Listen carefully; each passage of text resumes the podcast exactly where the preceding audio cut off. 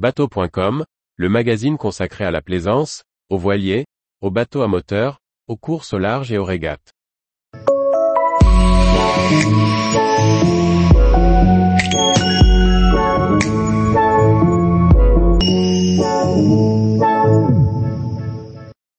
Attention, risque de collision. Qui passe en premier? Par François-Xavier Ricardou. À la barre de ma vedette, je croise ce voilier. Qui doit se dérouter pour éviter la collision? Moi, car je suis un bateau à moteur Réponse A lui, car il me voit sur bâbord. Réponse B moi, car il vient de ma droite. Réponse C. Chaque semaine, nous vous proposons une question sur le permis bateau.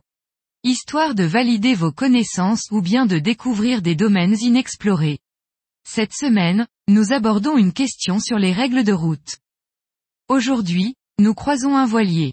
Mais en l'absence de toute voile établie, il est facile d'imaginer qu'il navigue au moteur.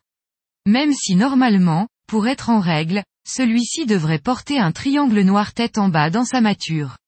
Il perd donc le privilège de la navigation sous voile. Notre croisement entre donc dans la catégorie d'un croisement entre deux navires à moteur. Le texte qui prévient des abordages en mer, dans sa règle 15, indique que lorsque deux bateaux à moteur font des routes qui se croient, et qu'il existe un risque d'abordage, c'est le navire qui voit l'autre sur son tribord qui doit s'écarter de la route de celui-ci. Dans notre cas, c'est donc à moi de passer derrière le voilier. Cette explication est valable si les deux bateaux à moteur sont maîtres de leur manœuvre. En effet, par ordre de privilège, on trouve, du plus privilégié au moins privilégié. Un navire qui n'est pas maître de sa manœuvre.